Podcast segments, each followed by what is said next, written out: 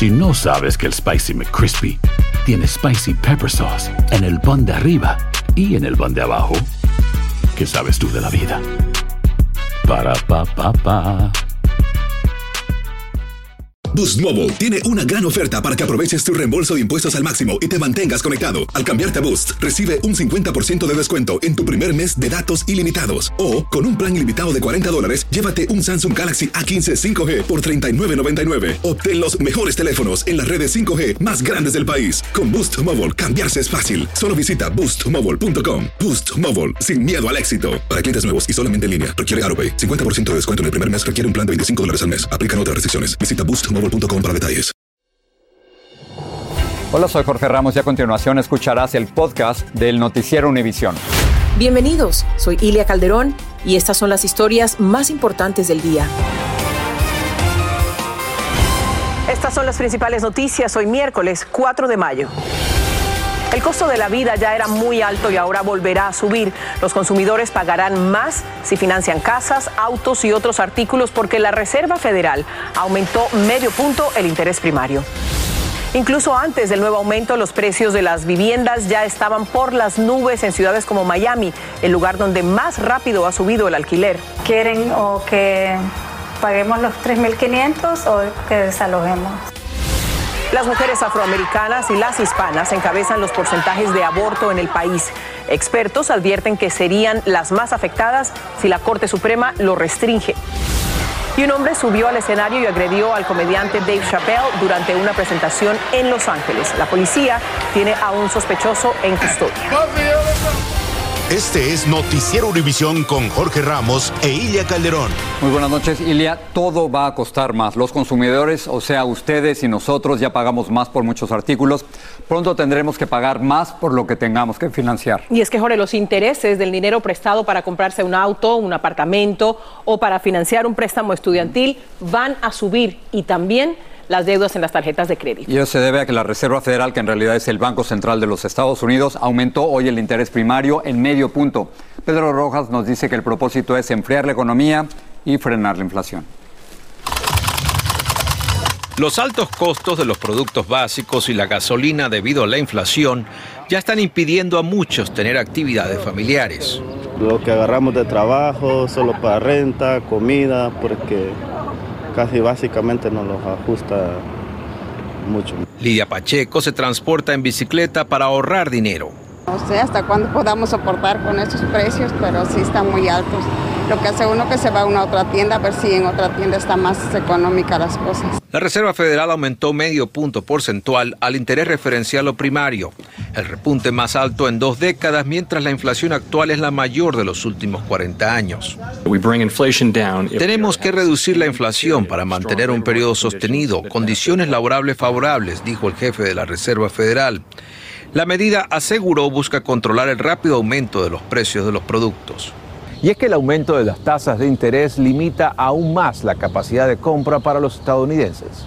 El problema es que la Reserva Federal está actuando muy tarde. Desde el año pasado ya había evidencia que la inflación estaba subiendo y el problema que tiene ahora es que está subiendo los intereses para poder eh, eh, desacelerar la inflación. Y por eso los intereses ya están subiendo sobre el 5% en las hipotecas y eso puede generar una recesión. El efecto inmediato del aumento de interés causará que las hipotecas sean más costosas, los préstamos para autos también y los pagos de tarjeta de crédito también subirán. Yo pienso que no es justo porque eso es muy difícil, mucho más difícil para nosotros, que es todavía, aparte de que estamos pagando precios altos en toda la comida, están cobrando todavía más. La Reserva Federal podría volver a aumentar los intereses en junio, cuando planea sostener una nueva reunión. En Washington, Pedro Rojas, Univisión. Ahora fíjense, los intereses más altos están haciendo que el sueño de la casa propia se les escape de las manos a millones de familias y Miami, en la Florida, se ha convertido en una de las ciudades más caras. Pero si comprar es difícil, alquilar también lo es. Los precios de la renta se han disparado en un 57% con relación a marzo del año pasado. Luis Mejid explora los efectos de la inflación en el mercado inmobiliario. Esta es la primera parte de una serie especial. Y el mundo, oh, Miami, el Trio Fire, 305 Miami. Conocida por sus playas y sabor latino, Miami ahora se está haciendo famosa por ser la ciudad donde los alquileres han aumentado más rápido en toda la nación. Pagamos nosotros 1.700. Sara Espinosa lo está viviendo en carne propia. El nuevo dueño nos quiere aumentar el, la- el alquiler mensual a 3.500. De un día a otro y sin explicación le aumentaron a más del doble. Quieren o que paguemos los 3.500 o que desalojemos. Cocina. Un aumento de más del 100% es difícil de justificar, pero en Miami un dueño no tiene que darle razones a nadie. El mercado es el que manda. El mercado ahora mismo es del vendedor o del arrendatario. Cosette Alves dice que hay tanta demanda que hoy quienes quieren alquilar ofrecen pagar más de lo que pide el dueño. Entra en una subasta donde hay una pelea por el que el mejor postor y gana el que mejor pague. La razón por la que los precios se han ido a las nubes aquí en Miami es fácil de entender. No hay suficientes viviendas disponibles.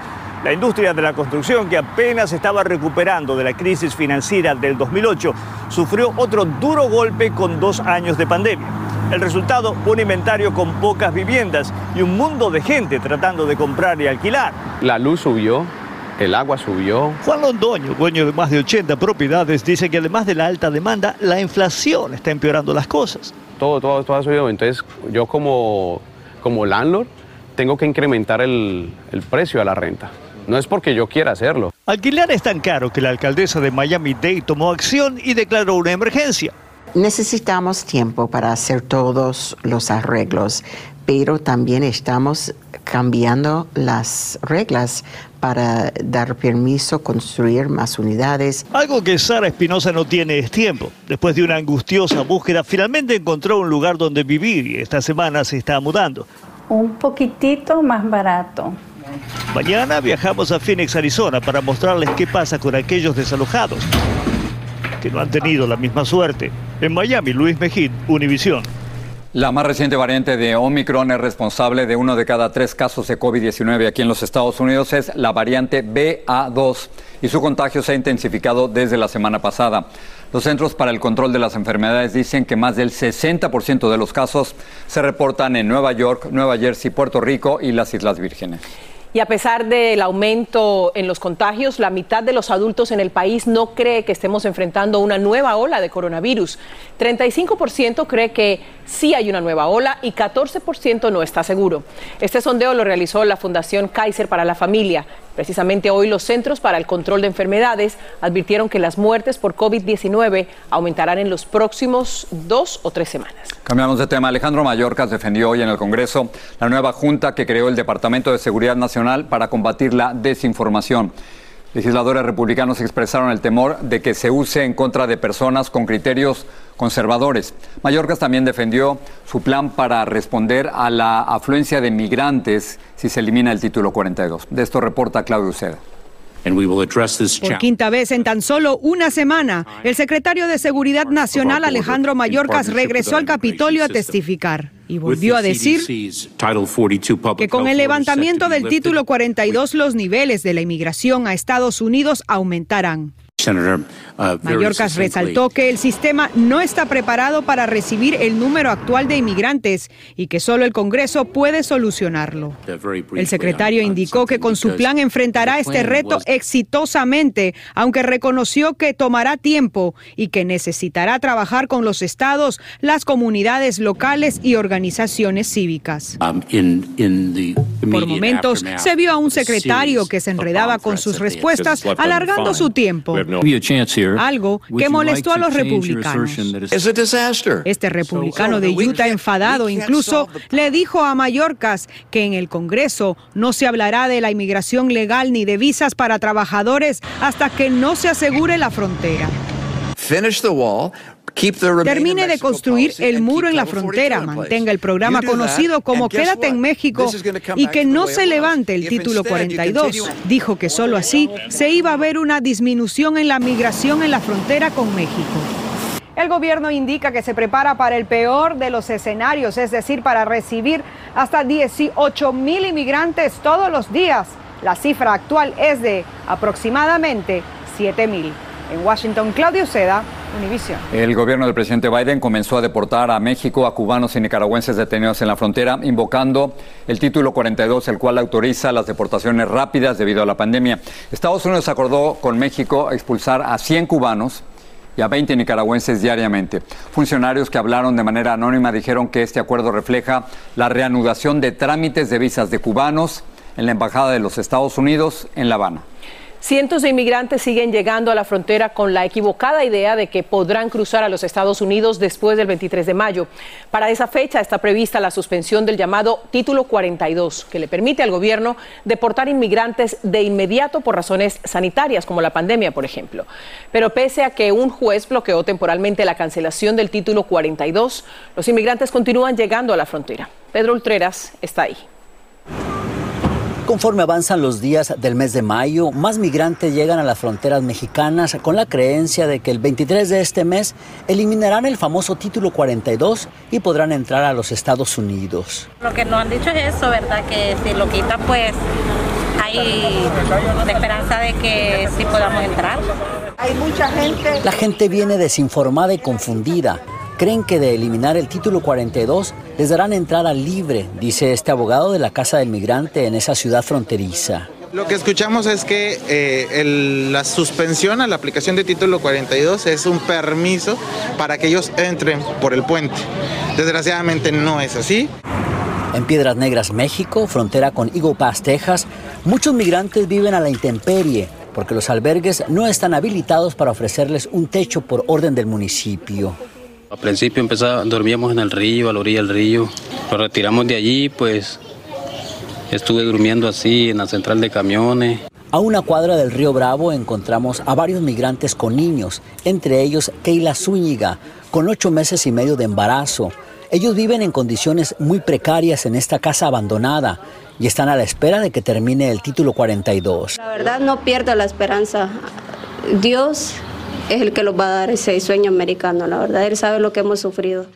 Este grupo de cinco adultos y cuatro niños, todos hondureños, llevan cinco meses viviendo en este lugar y con la misma ilusión. Y es que aunque no quiten el título 42, les han dicho, aseguran ellos, que los dejarán entrar. Y otra que se escucha también es de que no lo van a quitar, pero como que van a dar 100 días libres para que nosotros podamos entrar. Es muy obvio que la desinformación de los migrantes sobre el título 42 es muy grande, dicen por acá las autoridades. El problema es que ellos siguen llegando todos los días a esta frontera con la ilusión de que los dejarán entrar a Estados Unidos y terminan viviendo en las calles. En Piedras Negras, México, Pedro Ultreras, Univision. Más adelante, porque las hispanas y otras mujeres de minoría serían las más afectadas si se deroga la legalización del aborto. Aumentan las evidencias sobre una supuesta relación amorosa entre el preso que huyó de una cárcel de Alabama con la subdirectora del penal. Y el público pasó de las risas a la atención cuando un hombre atacó a un comediante en plena función en Los Ángeles.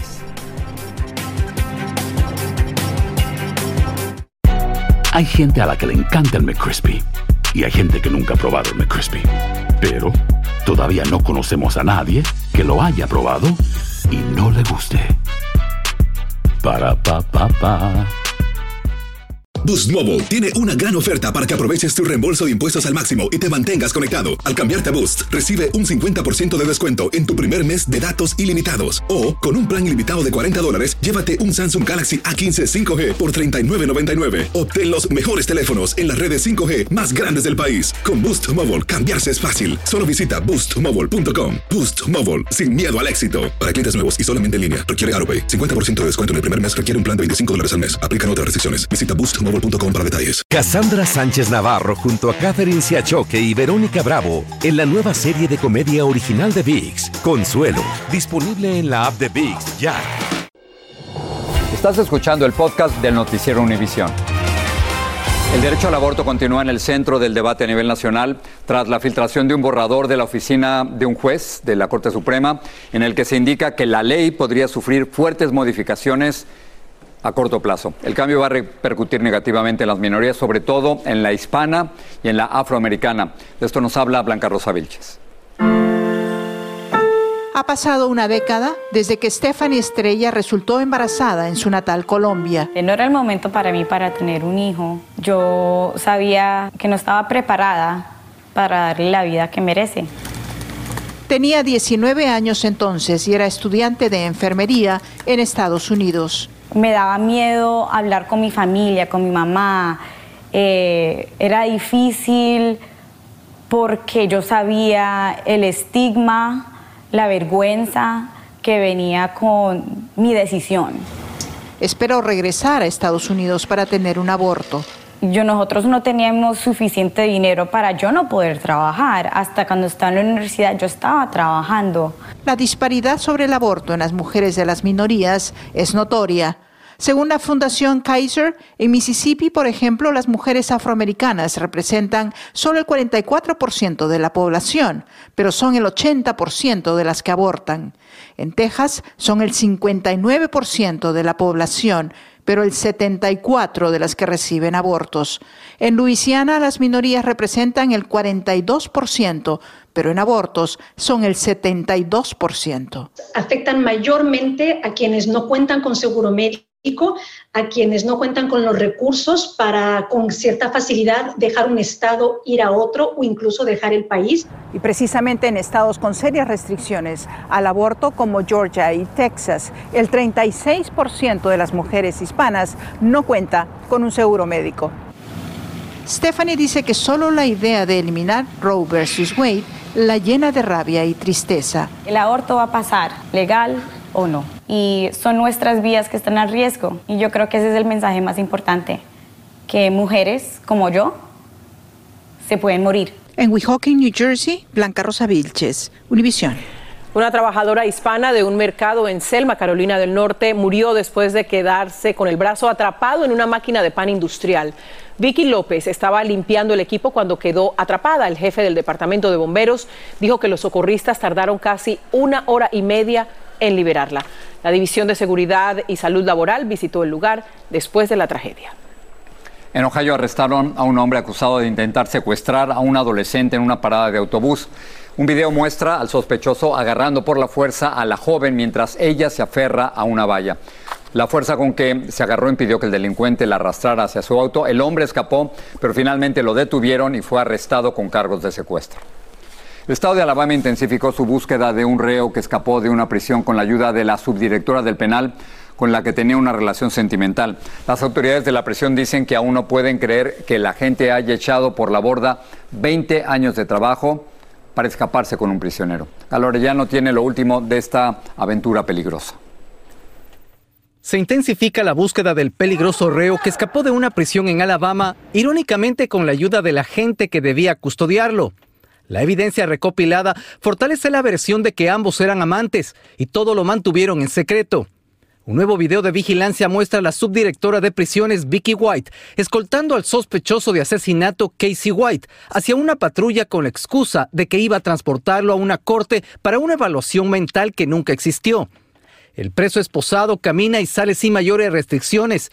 Expertos en seguridad sostienen que en este caso hay evidentes fallas en el protocolo que existe para el transporte de convictos. No hay documentos en mano, eh, la oficial, la correction officer saca a esta persona, puede haber complicidad y también puede haber mucho engaño de parte de ella con sus compañeros de trabajo. Las primeras pesquisas sugieren que la peculiar pareja salió del centro de detención y se dirigió a un centro comercial situado a menos de 10 minutos. En el camino, la cámara de seguridad de una gasolinera logró captar el paso del patrullero.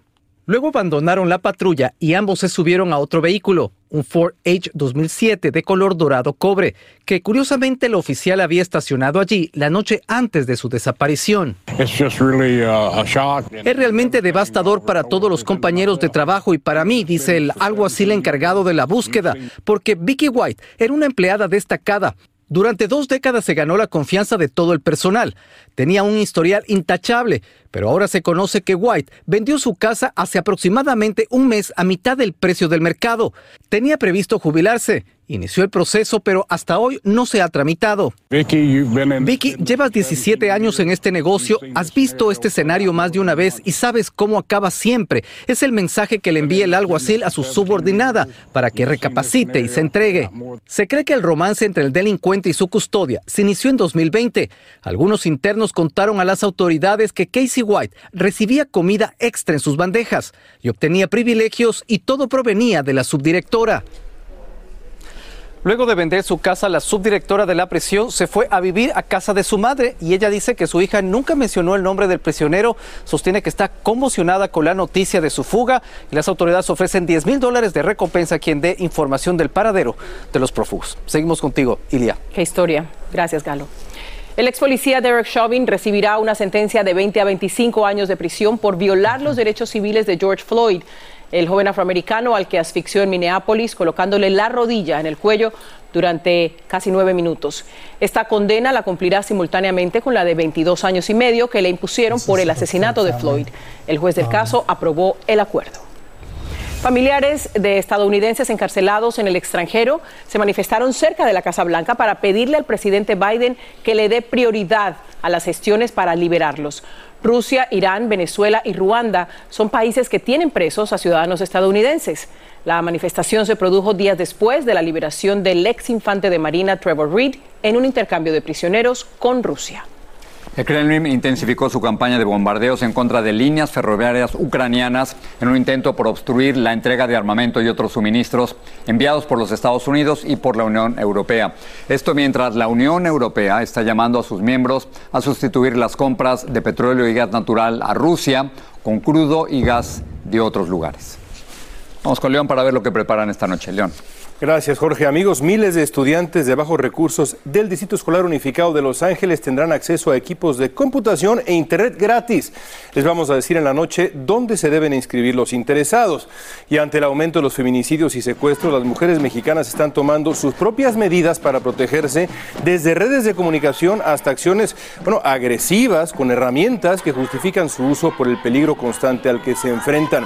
Y la Policía Nacional de Colombia comenzó la extradición hacia Estados Unidos del ex jefe del clan del Golfo, Dairo Antonio Úsuga, alias Otoniel. Eso y quizá el triunfo de los Pumas de Jorge Ramos en CONCACAF hoy por la noche. No, hay, duda, vamos a ganar, no sabemos por cuántos goles. Yo creo que sí. Él dice que está supremamente convencido. Buena suerte. Gracias. Gracias, nos vemos esta noche. Sigue este podcast en las redes sociales de Univision Noticias y déjanos tus comentarios.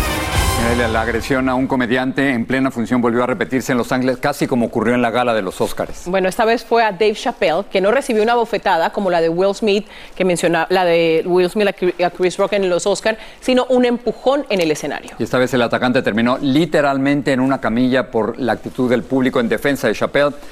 Jaime García lo cuenta. Verdaderamente insólito es este ataque, en el que literalmente un hombre se echa encima del comediante Dave Chappelle en el escenario del legendario Hollywood Bowl de Los Ángeles. Nos parece increíble de que esto haya ocurrido en el Hollywood Bowl. Parece haber una falla del sistema de seguridad. Algunos asistentes grabaron en sus celulares la conmoción que siguió a la agresión en el escenario, al que guardias de seguridad respondieron de inmediato para auxiliar al comediante que resultó ileso. Su agresor, identificado como Isaí Ali, fue sometido y sacado esposado en una camilla debido a las lesiones que sufrió. El hombre que atacó al comediante fue acusado por la policía de Los Ángeles de asalto, con el agravante de portar un arma mortal. Se trata de la réplica de una pistola, que en su interior llevaba una navaja. Él enfrenta una fianza de 30 mil dólares para poder salir de la cárcel. Gente que sube a los escenarios siempre va pacíficamente en busca del artista. Lo terrible es que de repente aparezca este tipo de agresión inexplicable. Luego del susto, Dave Chappelle reanudó su presentación haciendo un par de bromas sobre el incidente.